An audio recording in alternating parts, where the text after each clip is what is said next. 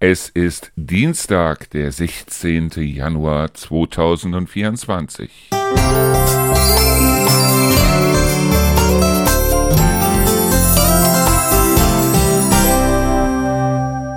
Ja, gestern hatte ich ja vermeintlich erzählt, dass eventuell der Schnee kommen könnte, dabei war er in dem Sinne eigentlich schon da.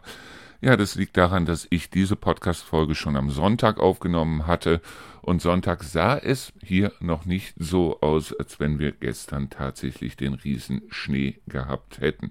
Das lag aber auch daran, dass ich gestern wirklich keine Zeit hatte und mir gedacht habe, okay, arbeitest du einfach mal ein bisschen vor, weil die Themen, die wir hier haben in unserem Podcast, endlich Feierabendthema des Tages, die sind ja in dem Sinne zeitlos. Das heißt also, man kann sich das Ganze auch ohne weiteres dann in einer Woche, in zwei oder auch in einem Jahr oder zwei noch anhören und hat dann nicht das Gefühl, ja, es geht hier darum, um irgendwelche tagesaktuellen Themen, weil wir sind ja kein Nachrichtenpodcast oder Nachrichtensender oder wie auch immer. Obwohl ich im Moment ganz ehrlich das Gefühl habe, die Welt spielt irgendwie verrückt, weil ich heute Morgen halt festgestellt habe, dass mittlerweile der Irak nee, der Iran auch den Irak und Syrien angegriffen hat. Und im Moment scheint irgendwie alles so ein bisschen kreuz und quer zu laufen. Ja, ganz abgesehen davon, wir erzählen heute einfach mal ein bisschen. Wie gesagt, der Schnee ist da, da draußen. Und äh, so wie es aussieht, also heute war es ja nicht besonders viel, morgen soll es dann wieder um einiges mehr werden. Ja, und dann habe ich gesehen, für nächste Woche irgendwann dann wieder geht's wohl scheinbar laut meiner App wieder hoch, irgendwie auf 6 Grad oder so, keine Ahnung.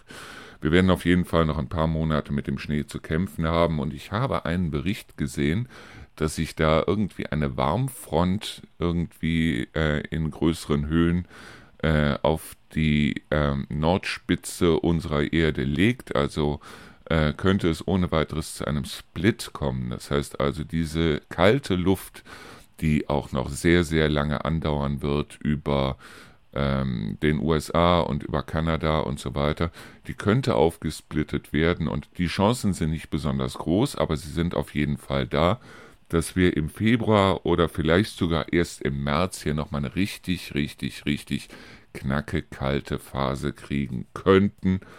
Ich bin allerdings nicht sicher, weil, wie gesagt, also bei den Wettervorhersagen, die Leute, die Meteorologen, die können einem ohne weiteres sagen, wie das Wetter in 50 Jahren wird, aber wie das Wetter morgen oder in der nächsten Woche werden wird, da haben sie im Moment irgendwie, habe ich zumindest so das Gefühl, keine Ahnung von. Weil wenn ich mir sehe oder wenn ich mir anschaue, was tatsächlich stimmt von den Prognosen, die ich für den nächsten Tag kriege, ja, also ich meine, die liegen oft genug daneben. Und aufgrund dessen bin ich mir nicht sicher, wie das Wetter werden wird. Ich weiß auf jeden Fall, im Moment ist es kalt, im Moment bleibt es auch kalt. Ich mag das jeden Morgen, wenn ich also mit Rio dann draußen sitze und wir rauchen uns eine, weil wir rauchen ja drinnen im Haus nicht, sondern dementsprechend nur draußen auf unserer Veranda. Die ist zwar überdacht, aber es ist trotzdem nicht schön. Die Veranda, man muss sich das so vorstellen, die habe ich von einer Seite her zugemacht. Das heißt, ich habe die zugemacht mit so zurechtgeschnittenen, äh, das ist aus LKW-Plane, was man auch so hochrollen kann, wenn es also im Sommer dann richtig knacke heiß wird, dass wir dann also alle drei Seiten öffnen können. Im Moment haben wir eine Seite zu, dass es also nicht ganz so zugig ist da. Aber es ist nicht schön, sich draußen hinzusetzen. Also ich sage immer, früher sind die Raucher wenigstens noch anständig an Lungenkrebs gestorben. Heute ist es so, dass die Raucher an der Lungenentzündung sterben. Aber wie gesagt, wir möchten drinnen schon allein deshalb nicht rauchen, weil wir halt die böse Erfahrung gemacht haben. Wir haben in Neuss in unserem Haus geraucht und da steckten mal locker so 20, 30.000 Euro mindestens drin, die wir mehr hätten verlangen können, hätten wir in dem Haus nicht geraucht. Also wenn ich mir das Ganze anschaue, auch in den alten Serien so aus den 80ern, ist egal, ob es Schwarzwaldklinik oder Ich heirate eine Familie oder Die Wicherts von nebenan oder was es da nicht alles an Serien gab. Mensch, die haben geraucht bis zum Abwinken. Die haben auch alle drinnen geraucht. Das war denen in dem Sinne eigentlich vollkommen egal.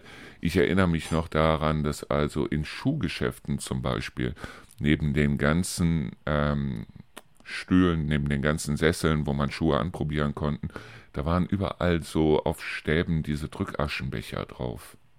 Ist heute eigentlich überhaupt nicht mehr dran zu denken. Früher wusste man auch schon, dass Rauchen in dem Sinne eigentlich nicht besonders gesundheitsförderlich ist, ganz im Gegenteil. Aber irgendwie leben wir ja mittlerweile in der Zeit, alle wollen lange leben. Niemand will alt werden natürlich. Das heißt also, dafür gibt es ja die plastische Chirurgie, wo man also sagen kann, okay, wenn hier oder da oder dort ein Fältchen ist, dann kann man das ohne weiteres wegmachen lassen. Also keiner will in dem Sinne alt werden, aber alle wollen so ganz furchtbar lange leben. Und heute ist es so, wir hatten damals vier Milliarden Menschen auf der Erde und trotzdem war der Einzelne im Grunde genommen eigentlich für sich selber verantwortlich.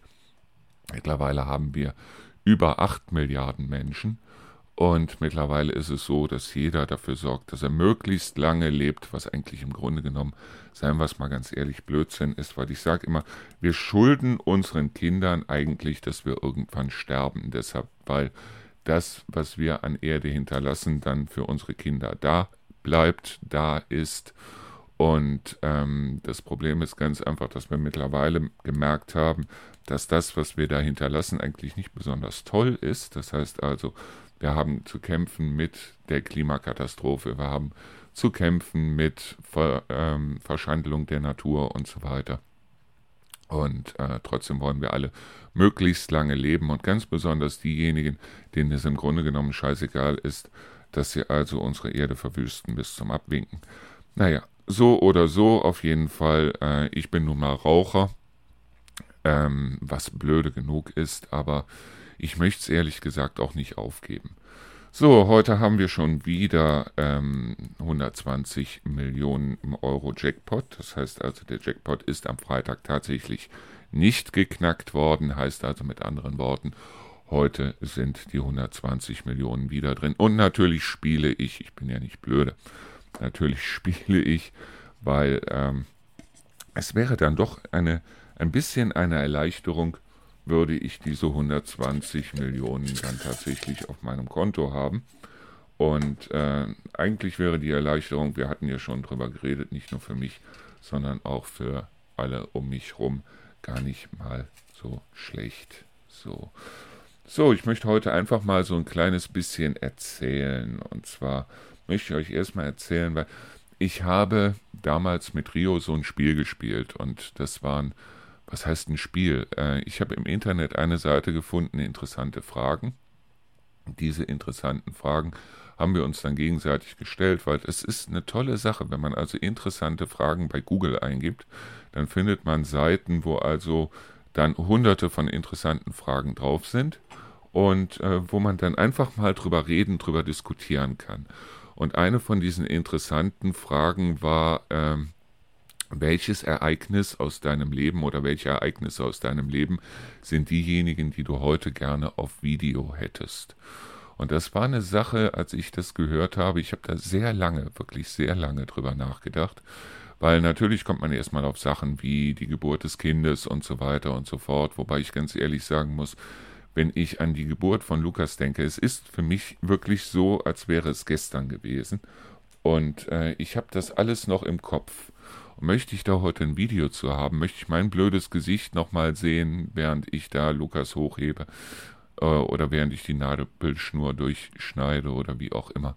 Da muss ich ganz ehrlich sagen, nein. Wir waren damals, so 10. 11. Schuljahr, waren wir mit der Schulklasse auf einem Skiurlaub.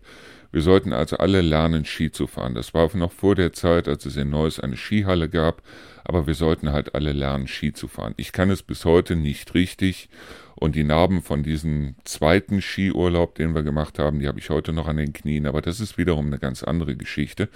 Auf dem ersten Skiurlaub war es allerdings so, dass wir unter anderem mit einer Gondel dann hochgefahren sind zu einer Hütte Jausenstation oder wie auch immer das heißt sind von da aus dann mit den Skiern runtergefahren. Und äh, ich war in dem Sinne etwas später, das heißt also, äh, ich hatte das Problem, dass ich irgendwie noch was machen musste und bin aufgrund dessen dann alleine nach oben gefahren. Die anderen haben oben schon gewartet und wir wollten dann als Klasse oder Teil der Klasse oder wie auch immer wollten wir dann alle nach unten fahren. Ich habe also dann irgendwie äh, mit diesem Lift, mit diesem Lift äh, eine alleinige Fahrt gemacht, bin dann nach oben gefahren zu dieser Jausenstation. Auf der Jausenstation war es so, dass ich also gesehen habe, dass alle anderen ihre zusammengebundenen Skier dann wunderbar in den Schnee gerammt hatten. Und ich, Idiot, habe dann meine Skier auch direkt daneben in den Schnee gerammt. Was ich allerdings nicht wusste, war, dass an der Stelle, wo ich meine Skier in den Schnee gerammt hatte, dass da wohl irgendwie ein Stein oder eine Betonplatte oder wie auch immer da unten drunter war. Als ich also das dann ähm, eher weniger erfolgreich versucht hatte, wusste ich, mit den Skiern fährst du nicht mehr runter, weil die hatten sich unten aufgebogen wie so eine Banane. Und äh, ich hatte auf jeden Fall meine Skischuhe an und äh, habe die Skier dann irgendwie, habe ich die dann dahingeschmissen, weil die waren eh nichts mehr wert und bin dann äh, in diese Jausenstation reingegangen, wo die anderen dann auch schon saßen bei ihrem Kakao oder Tee oder was auch immer. Ich komme also da rein. Was ich nicht wusste oder was ich nicht bedacht habe, ist, bei Skischuhen bildet sich unten drunter, wenn man damit durch den Schnee läuft, so eine Eisschicht. Und äh, ich bin also da rein, Skibrille auf, Hallo Freunde, Victory-Zeichen, biege um die Ecke und in dem Moment wollten meine Füße in eine andere Richtung als ich selber. Und ich habe mich da also wirklich voll auf die Nase gelegt, bin auch noch mit dem äh, mit der Schläfe irgendwie auf einen Tisch geknallt oder so. Ich sah auf jeden Fall richtig lecker aus.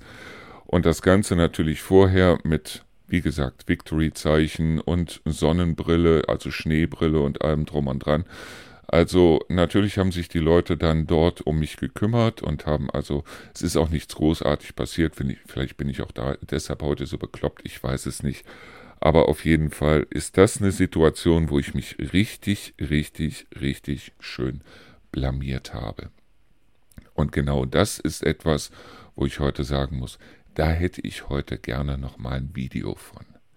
Also diese ganzen Sachen, die mir Tolles passiert sind, wie zum Beispiel äh, die Geburt von Lukas oder wie auch immer, das trage ich sowieso im Herzen mit mir rum. Das ist eine Sache, wo ich also äh, da wirklich sagen muss, ich brauche das heute nicht auf Video, weil ich habe sowieso das Gefühl, als könnte ich das heute nochmal komplett nachspielen.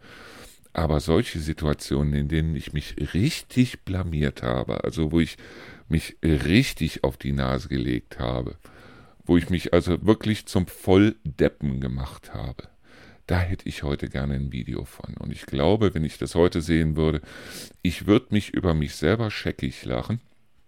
Und äh, das sind so Sachen, weil ich merke heute, und ist, ich glaube, das ist eine Sache des Alters, ich merke heute, dass ich mich selber irgendwie nicht mehr so hundertprozentig ernst nehme.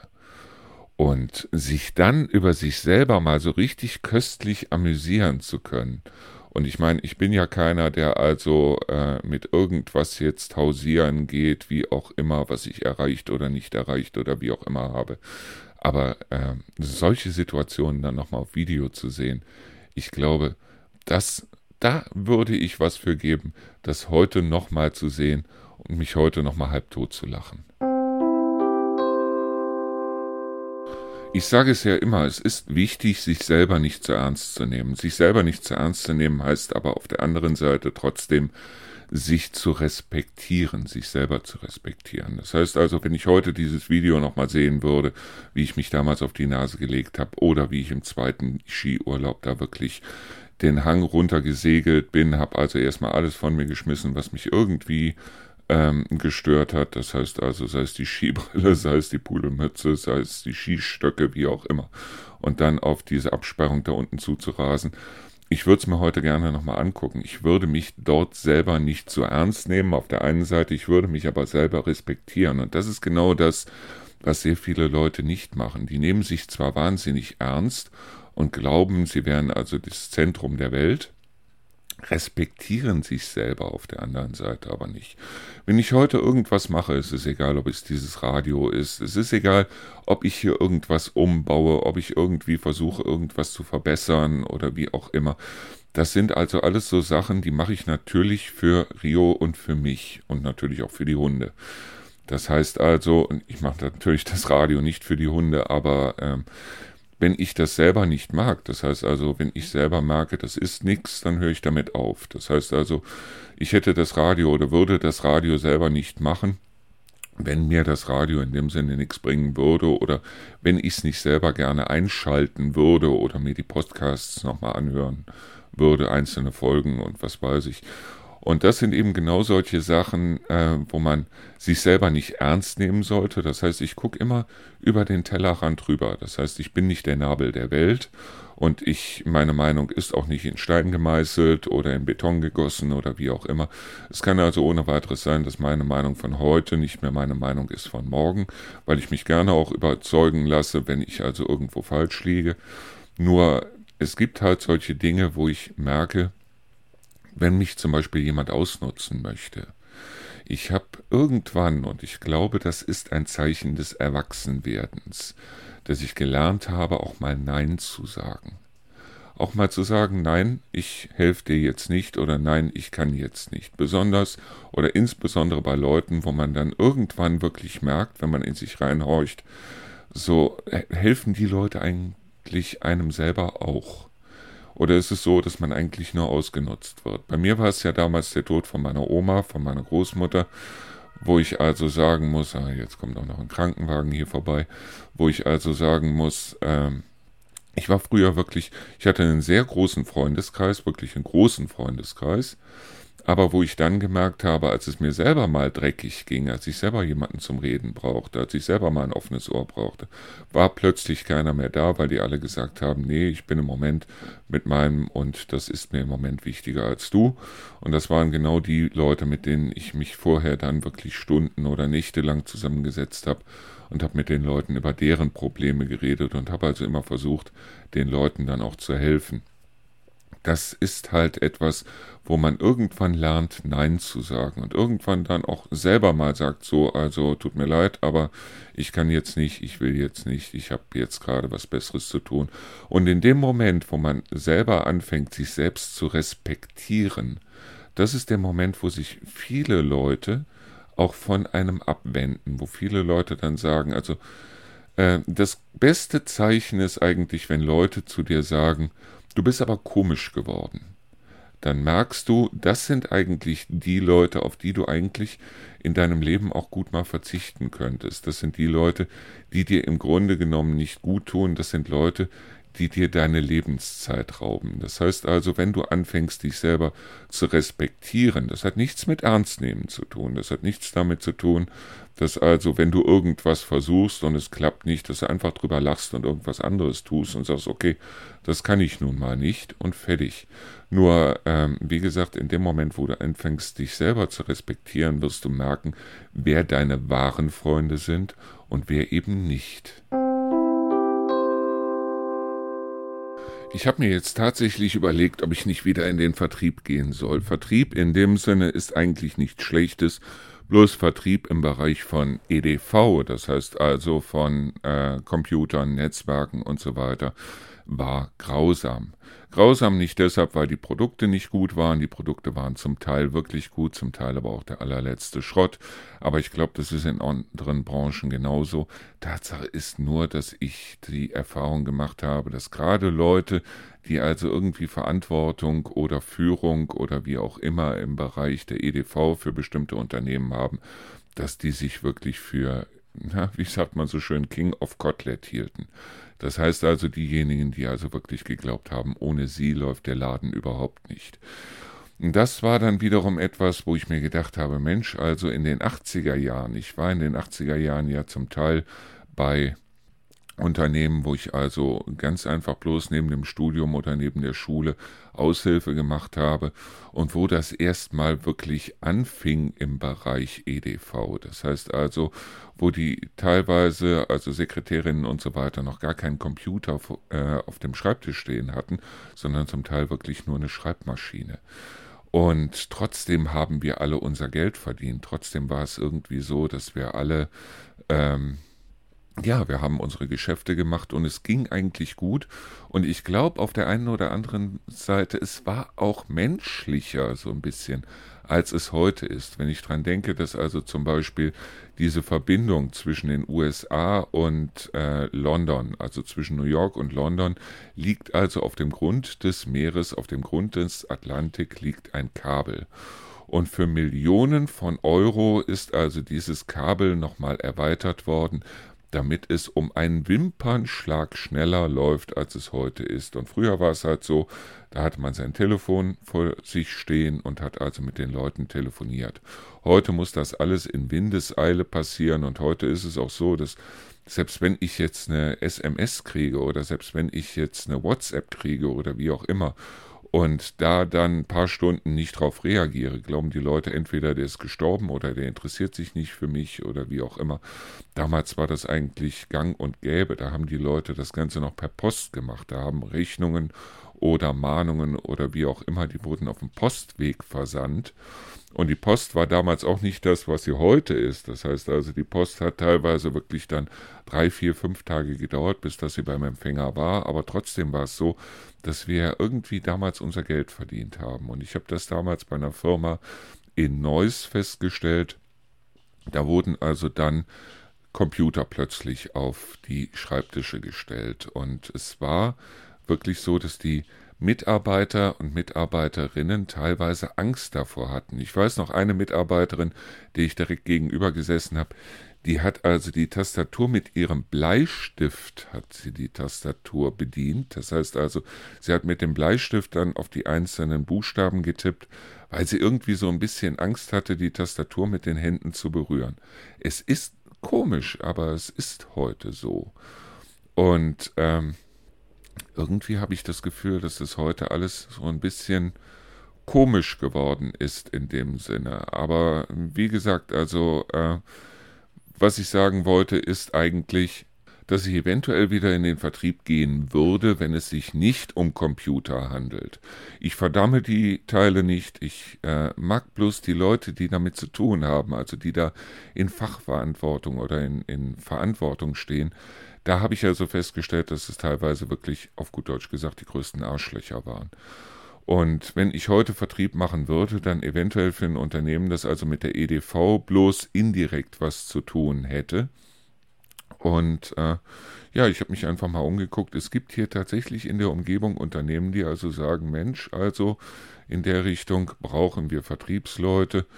Und wo ich mir denn denke, versuch's doch einfach mal und warum nicht, weil dieses Miteinander, dieses Menschliche und dieses äh, einfach mal zu den Leuten rausfahren und den Leuten wirklich etwas anbieten, was eben kein Beschiss ist, auf gut Deutsch gesagt, da hätte ich eigentlich im Grunde genommen nichts gegen. Die Frage ist auf der anderen Seite, würde mich überhaupt noch ein Unternehmen nehmen? Also ich habe mich jetzt bei einem Unternehmen beworben, ich, ist ja auch egal bei wem, aber ich habe da vorher schon angerufen und habe gesagt, lohnt es sich überhaupt für mich, sich bei euch zu bewerben? Ich meine, ich habe im Punkto Vertrieb wirklich, ich habe tolle Referenzen, ich habe auch tolle Schulungen mitgemacht, also Schulungen bei Unternehmen, die also teilweise dann wirklich für Mannesmann und für Henkel und für äh, Gott weiß wen dann auch äh, Schulungen gemacht haben und ich habe die entsprechenden Referenzen, aber ich bin mittlerweile ja auch 57 Jahre alt und mit 57 Jahren ist die Frage ja ganz einfach, wie lange mache ich es noch oder besser gesagt, stellt mich ein Unternehmen ein auf der einen Seite, weil es halt sagen muss, okay, den Mitarbeiter haben wir dann für maximal, jetzt mal 7, 8, 9, 10 Jahre, wenn überhaupt. Das ist die eine Sache. Auf der anderen Seite denke ich mir aber auch, dass gerade im Bereich Vertrieb es gar nicht so schlecht ist, wenn man ein älterer Mitarbeiter ist, weil ich glaube schon, dass ich also, wenn ich zu Kunden rausfahren würde, dass ich da vielleicht ernster genommen würde, als irgendeiner, der jetzt mit Ende 20, Anfang 30 oder vielleicht sogar noch jünger, ähm, der dann da rausfährt und da einen auf großer Macker macht. Wichtig wäre für mich ganz einfach, dass eben äh, kein so ein Spruch auf, wenn ich jetzt eine Visitenkarte hätte, dass für mich kein so ein Spruch auf der Visitenkarte draufstehen würde wie ähm, Sales Account Manager oder Key Account Manager oder wie auch immer. Ich glaube, es sind die Jüngeren, die sich ganz toll finden, sobald da irgendwas auf der Visitenkarte steht wie Manager. Wenn man auf der anderen Seite aber dran denkt, dass ein normaler Hausmeister mittlerweile ein Facility Manager ist, dann merkt man, dass das Wort Manager eigentlich mittlerweile so rund gelutscht ist, Und ich möchte es ehrlich gesagt auch nicht sein. Sicher, man verwaltet, also man managt. Das heißt also die entsprechenden Umsatzzahlen, die entsprechenden, ja, ähm, die, die Forecasts, also die Aussichten darauf, was wird in der nächsten Zeit kommen und so weiter, die müssen natürlich irgendwo in die EDV eingetragen werden. Und das muss natürlich dann dementsprechend auch gemanagt werden, dass man also genau weiß, was kommt in der nächsten Woche oder im nächsten Monat oder wie auch immer rein. Das ist vollkommen klar. Auch wenn man jetzt zu einem Kunden rausfährt, ist es klar, dass man dann nachher ein Protokoll erstellen muss, um zu sagen, was hat man mit dem Kunden besprochen, was sind die Zusagen, was hat man selber zugesagt, wo muss eventuell dann von einer ähm, Planungsabteilung, wie auch immer, da ein Angebot geschrieben werden, wann wird über dieses Angebot entschieden, von wem wird entschieden und so weiter.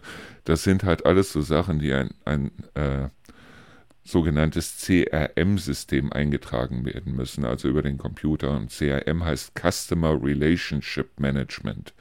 Das heißt, ähm, es ist die Verbindung zum Kunden, die dokumentiert werden muss, weil nichts wäre schlimmer, als wenn ein Verkäufer rausgeht, einem Kunden ein großes Angebot macht, dann am nächsten Tag vor einen Bus läuft oder er ist krank oder wie auch immer und äh, dass dann im Unternehmen keiner mehr weiß, was ist überhaupt da besprochen worden, was muss jetzt als nächstes gemacht werden oder wo müssen wir eventuell einen Termin machen. Das ist vollkommen klar.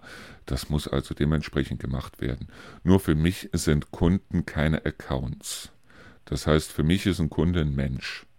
Und egal, ob es jetzt damals war bei einem Unternehmen wie 3M Toshiba oder wie auch immer, oder ob es jetzt ein kleiner Handwerksbetrieb war oder wie auch immer, Geschäfte werden immer zwischen Menschen, von Menschen zu Menschen gemacht. Und deshalb, wenn ich eine Visitenkarte heute haben würde, selbst für ein großes Unternehmen wie eine Cisco Systems oder wie eine Microsoft oder Fujitsu Siemens oder wer auch immer, ich würde darauf bestehen, dass auf meiner Visitenkarte nichts anderes draufsteht als Beratung und Vertrieb weil die Kunden sollen wissen, dass ich sie als Menschen und als Kunden sehe und nicht als Konten, die man melken kann.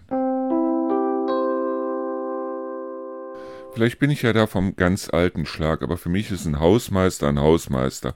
Und er kann auch stolz drauf sein, Hausmeister zu sein, weil gerade Hausmeister müssen sich in so vielen Bereichen wirklich von Elektro über Sanitär bis hin zu Wandverspachtelungen und so weiter. Ein Hausmeister muss sich in so vielen Bereichen auskennen. Aber auf der anderen Seite ist es so, dass viele Leute gelockt werden in bestimmte Berufe, weil dann gesagt wird, du bist jetzt Manager. Und damals war es halt so, als ich das Ganze angefangen habe, irgendwo äh, auch mit Anfang 30, wo es also, oder Ende 20, wo ich dann stolz drauf war, irgendwo rauszulaufen und auf meiner Karte stand dann äh, Key Account Manager oder Sales Manager oder wie auch immer. Man fühlt sich dann direkt als was ganz Tolles und ich meine, das Gehalt, ganz ehrlich, von einem Vertriebler ist auch nicht schlecht, weil äh, als Vertriebler oder als Verkäufer ist man ja im Grunde genommen, auch wenn das vielleicht der eine oder andere CEO, klingt auch toll, ne? Geschäftsführer ist das. Der eine oder andere Geschäftsführer das nicht wahrhaben will, aber selbst sein Gehalt wird im Grunde genommen von dem, upsala, von dem bezahlt, was der Verkäufer reinholt. Das heißt also, die wenigsten Unternehmen sind diejenigen, die das Geld selber drucken, sondern das Geld muss irgendwo verdient werden und verdient wird das Geld, indem man Kunden ranholt und indem man Kunden dann dementsprechend etwas verkauft. Das ist eine Win-Win-Situation. Win-Win heißt ganz einfach, dass also derjenige, der etwas kauft, einen Vorteil davon hat, derjenige, der etwas verkauft, einen Vorteil davon hat. Das ist aber auch überall so. Das heißt, wenn du bei irgendeiner Firma arbeitest, ist das eine Win-Win-Situation. Du leistest Arbeit, das heißt also, du packst irgendwas, was an Arbeit da ist, weg und erledigst das und dafür kriegst du dein Geld. So, du kriegst das Geld, der andere kriegt deine Arbeit, also eine Win-Win-Situation. Genauso ist es beim Kunden auch.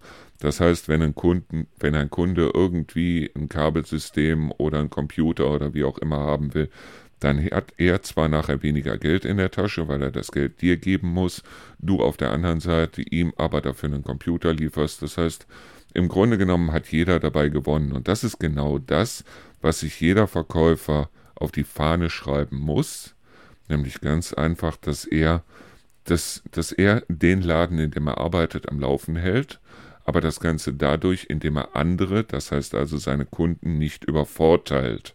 Weil eine Übervorteilung klingt erstmal toll, weil erstmal hast du mehr Geld in der Tasche. Auf der anderen Seite ist es aber so, dass sich das natürlich rächt. Das heißt also, wenn du einen Kunden übervorteilst oder wenn ein Kunde nachher im Nachhinein mit dir nicht zufrieden ist, dann spricht sich das viel, viel, viel schneller rum, als wenn ein Kunde zufrieden ist. Zufriedene Kunden halten im Endeffekt in der Regel den Mund und sind einfach nur zufrieden. Unzufriedene Kunden sind diejenigen, die rausgehen und irgendwelche Rezensionen schreiben oder auch andere Unternehmen oder andere Leute darüber informieren, dass sie von dir über den Tisch gezogen werden. Das heißt also, diese Leute, die hingehen und sagen, ich könnte einem Eskimo einen Kühlschrank verkaufen, sie könnten es vielleicht, aber sie könnten es nicht langfristig. Das heißt also, das sind diejenigen, die wirklich von einem Unternehmen zum anderen wetzen und von einem Kunden zum anderen wetzen, deshalb weil die Kunden in der Regel auch nur einmal kaufen. So, und genau das steckt in dem Wort Account Manager in dem Sinne auch schon drin. Das heißt also, du managst, also verwaltest keine Konten, sondern du verwaltest Kunden. Das heißt also, du stellst den Kundenkontakt her, du sorgst dafür, dass alle im Endeffekt gewonnen haben. Und das ist im Grunde genommen ein Verkäufer, also Vertriebler. Verkäufer darf man nicht sagen, weil Verkäufer ist ein Beruf, der also mit einer Ausbildung zu tun hat. Vertriebler ist ein Beruf, der eigentlich im Grunde genommen jeden oder was jeder machen könnte. Das ist wie Therapeut. Sobald du also äh, ein Therapeut bist, heißt das noch gar nichts. Erst wenn du Psychotherapeut bist, dann musst du eine Ausbildung gemacht haben. Es ist sowieso komisch, dass also hier in Deutschland mittlerweile alle Berufe irgendwie eine amerikanische Bezeichnung haben müssen. Das heißt also, die, die irgendwas verwalten, das sind Manager, Sekretärinnen oder sowas gibt es mittlerweile auch nicht mehr. Das hat auch irgendeine englische Bedeutung, irgendeine englische Bezeichnung. Und wie gesagt, Hausmeister sind mittlerweile Facility Manager, weil das alles viel, viel, viel besser klingt als Hausmeister. Bloß die amerikanischen Sitten Seien wir froh, dass sie also zumindest in deutschen Unternehmen oder in kleineren deutschen Unternehmen noch nicht so Fuß gefasst haben, wie sie es teilweise in großen deutschen Unternehmen haben. Das heißt also dieses Hire-and-Fire-System. Das heißt also, eingestellt werden, rundgelutscht werden und dann fallen gelassen werden. Das ist eigentlich gang und gäbe im amerikanischen System. Das heißt also, solange du einem Unternehmen wirklich Profit bringst, ist das die eine Sache. Auf der anderen Seite ist es aber so, dass wenn du diesen Profit nicht mehr bringst, bist du schneller weg, als du gucken kannst. Dafür hattest du aber vorher eine tolle englische oder amerikanische Bezeichnung auf deiner Visitenkarte stehen. Da muss ich ehrlich sagen, ich sage jetzt nicht, welches Unternehmen es war, aber zum Beispiel als Rio damals ähm, gearbeitet hat, bei einem Unternehmen, was also kein amerikanisches Unternehmen war. Und als Lukas dann gestorben ist, war es kein Problem, dass Rio sich sechs Wochen Auszeit nehmen konnte, um sich um mich zu kümmern, um sich darum zu kümmern, dass wir also alles geregelt bekommen haben. Und wir sind in diesen sechs Wochen halt dementsprechend auch äh, einfach mal weggefahren, um zu gucken, äh, dass wir mal was anderes sehen und dass ich aus meinem inneren Krampf irgendwo rauskomme. Das ist in einem amerikanischen Unternehmen was vollkommen anderes, weil in einem amerikanischen Unternehmen geht das nicht. Ich war ja jahrelang bei amerikanischen und englischen Unternehmen beschäftigt. Da ist es wirklich so, dass man also einmal die Woche mindestens, teilweise sogar je nachdem, wie es aussah, täglich zum Rapport gerufen wurde. Und das Ganze liegt auch daran, wenn ein Unternehmen jetzt wirklich an der Börse notiert ist, dann ist das, was es gestern gemacht hat, eigentlich Schall und Rauch, sondern es geht immer darum, was es als nächstes machen kann. Das heißt also, es muss immer Wachstum, Wachstum, Wachstum da sein. Ich sehe das jetzt in der, an der Börse wenn ich mal irgendwie die Börsennachrichten einschalte. Die haben also vor ein paar Wochen war das erst, haben sie alle gejubelt, weil der DAX die 16.000er Marke überschritten hat.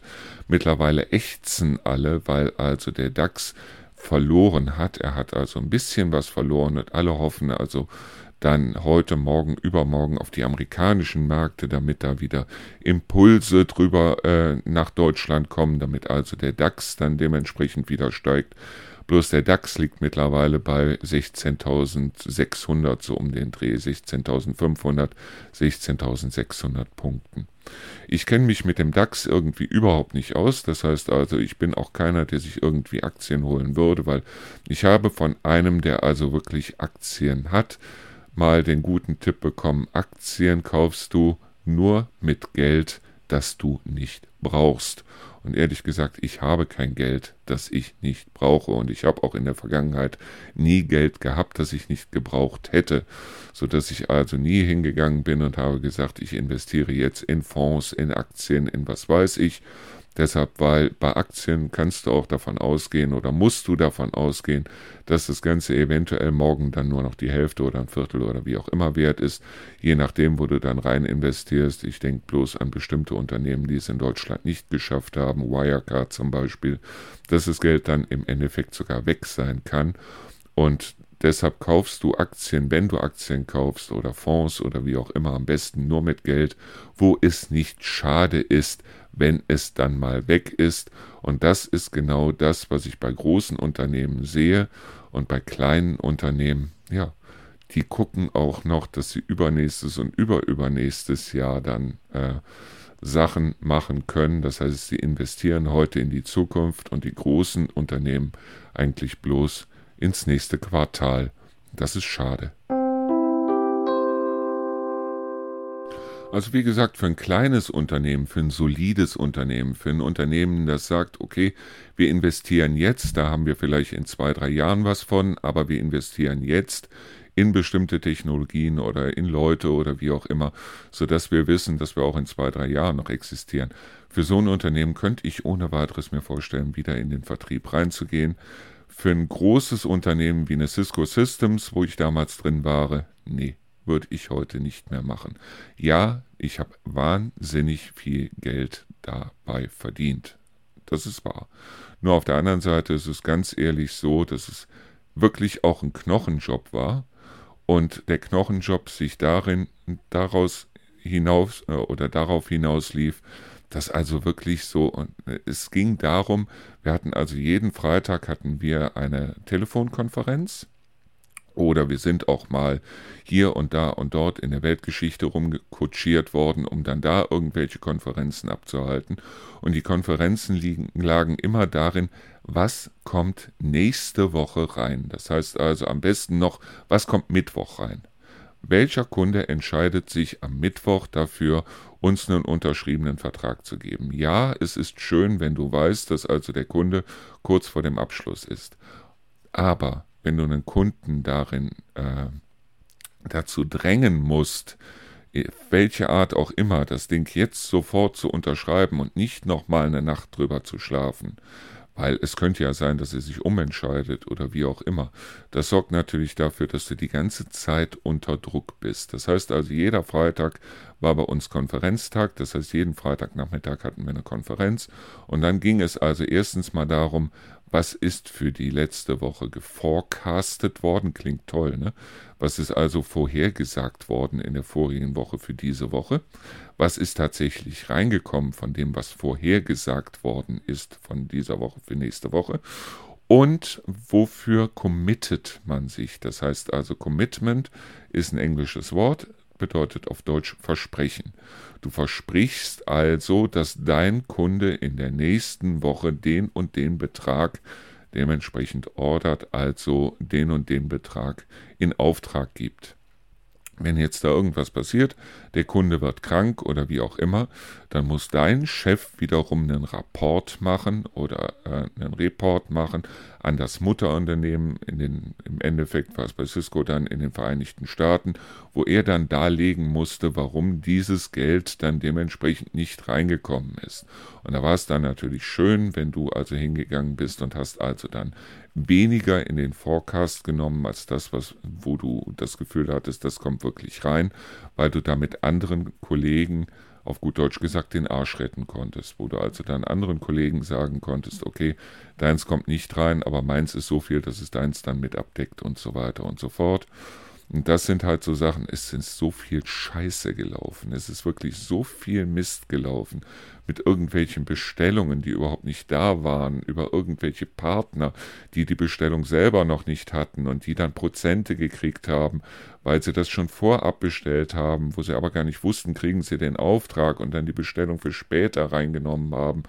Und es ist so viel Müll gelaufen in der ganzen Zeit. Das ist eben genau dieses, wo ich gesagt habe, Traue keiner Statistik, die du nicht selber gefälscht hast. Das heißt also, es ist so viel Müll gelaufen und es kann auch so viel Müll laufen, dass also so diese DAX-geführten Unternehmen oder die, äh, die also äh, dann irgendwie im amerikanischen Aktienmarkt oder wie auch immer da rumlungern, äh, wo ich dann ganz ehrlich sagen muss, irgendwann, und das ist das, was wir in der Zukunft merken werden, es gibt kein, es gibt auch mal ein Ende des Wachstums. Wir haben es ja selber gemerkt. Also äh, es gab ja so gut wie gar keine oder es gab teilweise für den Betrag, den du auf der Bank liegen hattest, sogar schon Minuszinsen. Das heißt also, es, du wurdest dafür bestraft, dass dein Geld auf der Bank gelegen hat. Dass es aber teilweise wirklich so ist, dass äh, es irgendwann dann so sein wird, dass wir sagen müssen, das Wachstum ist auch irgendwann mal zu Ende und es ist doch toll, dass die Unternehmen nicht mehr wachsen auf der einen Seite, aber gut auf dem Stand sind, auf dem sie jetzt sind. Ich bin sowieso immer sehr skeptisch, wenn ich also höre auf NTV oder Welt oder wie auch immer, dass ich dann höre, dass Unternehmen im Markt, das heißt also an der Börse nach ihren Umsatzzahlen bewertet werden. Umsatz machen kann jeder. Umsatz machen kann wirklich jeder. Jeder, der irgendwo was hat, kann auch Umsatz machen. Bloß die Frage ist, wie viel Gewinn macht er dabei? Wenn ich irgendwas für 1000 Euro verkaufe, dann habe ich 1000 Euro Umsatz gemacht. Die Frage ist bloß, für welchen Preis habe ich es gekauft? Das heißt also, für welchen Preis musste ich es einkaufen? Das heißt, äh, nicht nur das, sondern eben auch, äh, wie viel Arbeit habe ich da rein investiert und so weiter und so fort, um dann nachher sagen zu können, okay, ich habe einen Gewinn, also eine Marge von einem bestimmten Betrag. Das ist das, was interessant ist. Die Umsatzzahlen an sich sind vollkommen uninteressant. Deshalb, wenn ich nicht weiß, oder besser, sie sind dann uninteressant, wenn ich nicht weiß, wie der Gewinn bei diesem Umsatz ist. Das heißt also, ein Unternehmen, das viel Umsatz hat, dafür aber ganz wenig Gewinn hat, ist für mich kein solides Unternehmen. So, und äh, wie gesagt, also viele rennen da raus und erzählen was von ihrem Unternehmen, wie schön, wie groß, wie toll und welche Umsatzzahlen es hat und so weiter und so fort. Sagen wir ganz ehrlich, das ist vollkommen uninteressant. Es ist auch vollkommen uninteressant, ob jemand jetzt Verkäufer oder, oder Vertrieb oder ähm, Sales Manager oder Account Manager oder sonst was auf seiner Karte stehen hat, weil Geschäfte werden immer von Mensch zu Mensch gemacht. Und ich habe damals festgestellt, dass es vollkommen egal ist, ob du jetzt äh, ein äh, Geschäft machen willst mit einer Metzgerei Schmidt oder Müller oder mit einer Toshiba oder Microsoft oder wie auch immer diese großen Unternehmen heißen, weil es werden die Geschäfte immer von Mensch zu Mensch gemacht. Das heißt also, wenn du rausgehst zu irgendjemandem und möchtest ihm etwas verkaufen, ist die erste Frage natürlich, was hat mein Unternehmen davon, aber auf der anderen Seite auch die Frage, was habe ich persönlich davon? Habe ich da, und wenn es nur ein gutes Gefühl ist, das gute Gefühl, die richtige Entscheidung getroffen zu haben, das gute Gefühl, in seinem Unternehmen nicht als Step dazustehen, sondern äh, für sein Unternehmen was Gutes getan zu haben, das sind eben genau diese Sachen, wo ich immer denke, okay, du musst demjenigen auch ein gutes Gefühl bei der ganzen Sache geben, dass er also weiß, er trifft keine schlechte Entscheidung. Ich habe ja zum Beispiel als ich mir diese Heimkinoanlage gekauft habe. Ähm, ich habe für den, für den äh, Beamer habe ich dreieinhalbtausend Euro bezahlt. Normalerweise kostet er 4000 Euro.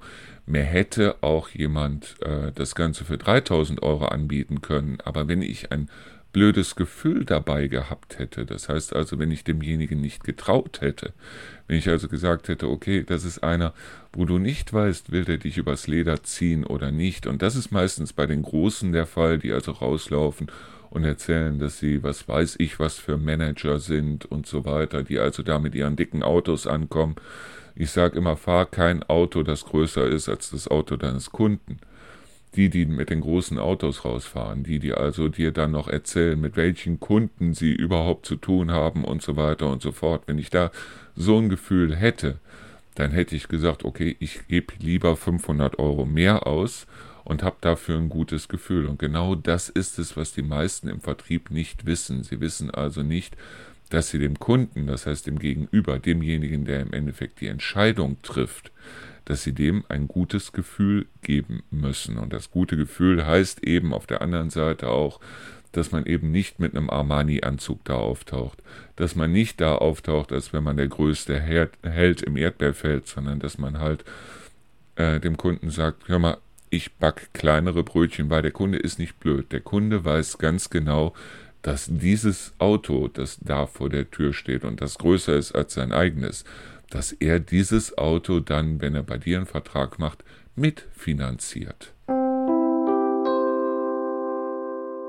Wir hatten damals in Reuschenberg meinen Nachbarn, der leider dann irgendwann verstorben ist und der war in der Modebranche tätig. Das heißt also, der hat auch Vertrieb gemacht, allerdings für Modeunternehmen. Und der schönste Satz von ihm war ganz einfach, ich habe nicht vor, im Luxus zu leben, ich komme aus einfachen Verhältnissen und die möchte ich auch beibehalten.